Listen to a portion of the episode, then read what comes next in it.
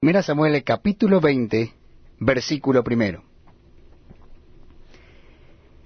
Después David huyó de Nayot, en Ramá, y vino delante de Jonatán y dijo, ¿Qué he hecho yo? ¿Cuál es mi maldad o cuál mi pecado contra tu padre para que busque mi vida? Y él le dijo, en ninguna manera, no morirás. He aquí que mi padre ninguna cosa hará, grande ni pequeña, que no me la descubra. ¿Por qué, pues, me ha de encubrir mi padre este asunto? No será así.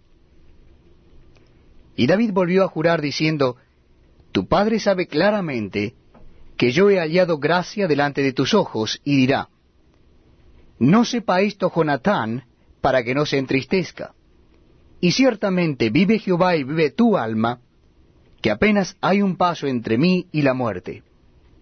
Y Jonatán dijo a David, lo que deseare tu alma haré por ti. Y David respondió a Jonatán, He aquí que mañana será nueva luna, y yo acostumbro sentarme con el rey a comer. Mas tú dejarás que me esconda en el campo hasta la tarde del tercer día. Si tu padre hiciere mención de mí dirás, me rogó mucho que lo dejase ir corriendo a Belén su ciudad, porque todos los de su familia celebran allí el sacrificio anual. Si él dijere, bien está, entonces tendrá paz tu siervo. Mas si se enojare, sabe que la maldad está determinada de parte de él. Harás pues misericordia con tu siervo, ya que has hecho entrar a tu siervo en pacto de Jehová contigo. Y si hay maldad en mí, mátame tú, pues no hay necesidad de llevarme hasta tu padre. Y Jonatán le dijo, Nunca tal te suceda. Antes bien, si yo supiere que mi padre ha determinado maldad contra ti, ¿no te lo avisaría yo? Dijo entonces David a Jonatán, ¿quién me dará aviso si tu padre te respondiere ásperamente? Y Jonatán dijo a David, Ven, salgamos al campo. Y salieron ambos al campo. Entonces dijo Jonatán a David, Jehová Dios de Israel sea testigo. Cuando le haya preguntado a mi padre mañana a esta hora, o el día tercero, si resultare bien para con David, entonces enviaré a ti para hacértelo saber.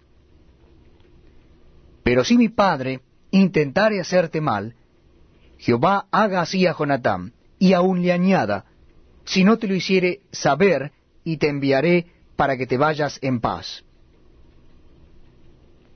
Y esté Jehová contigo, como estuvo con mi padre.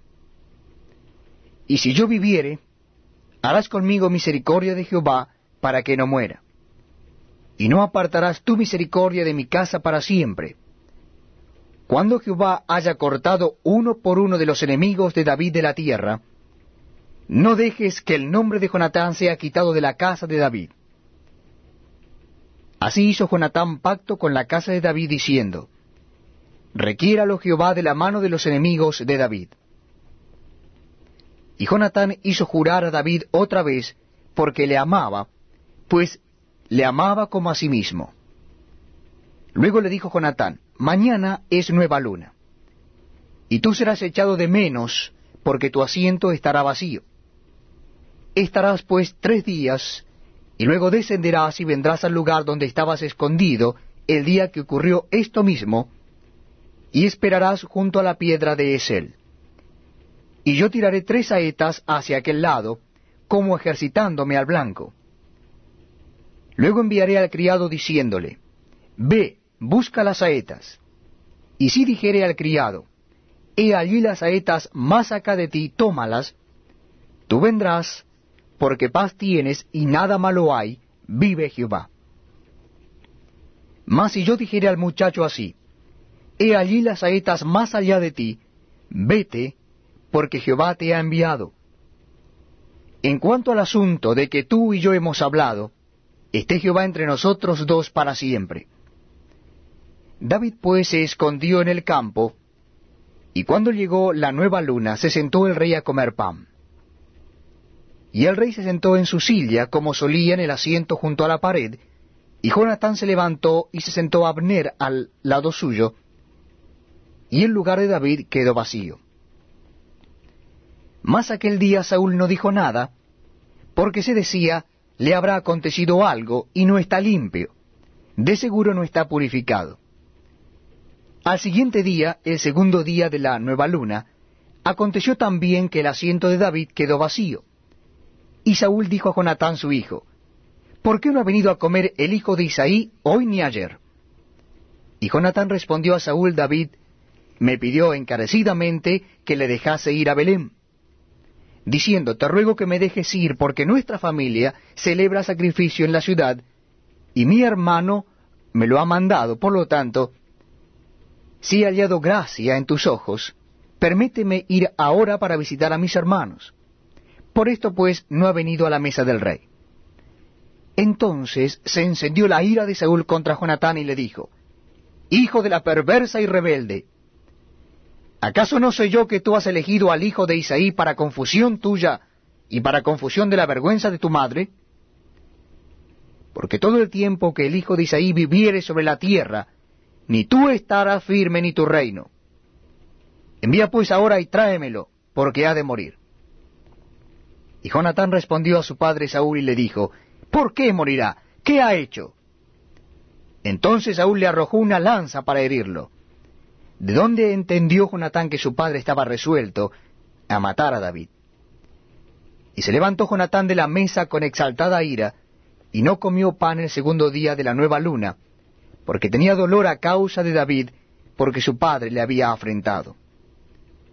Al otro día de mañana salió Jonatán al campo, al tiempo señalado con David, y un muchacho pequeño con él. Y dijo al muchacho, corre y busca las saetas que yo tiraré. Y cuando el muchacho iba corriendo, él tiraba las saetas de modo que pasara más allá de él. Y llegando el muchacho a donde estaba la saeta que Jonatán había tirado, Jonatán dio voces tras el muchacho diciendo, ¿No está la saeta más allá de ti? Y volvió a gritar Jonatán tras el muchacho, Corre, date prisa, no te pares.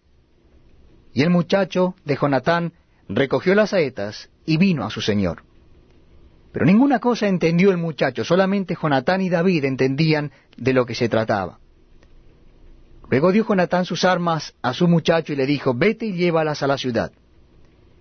Y luego que el muchacho se hubo ido, se levantó David del lado del sur, y se inclinó tres veces postrándose hasta la tierra, y besándose el uno al otro lloraron el uno con el otro, y David lloró más. Y Jonatán dijo a David, Vete en paz, porque ambos hemos jurado por el nombre de Jehová diciendo, Jehová esté entre tú y yo, entre tu descendencia y mi descendencia para siempre. Y él se levantó y se fue, y Jonatán entró en la ciudad. Vete en paz, porque ambos hemos jurado por el nombre de Jehová diciendo, Jehová esté entre tú y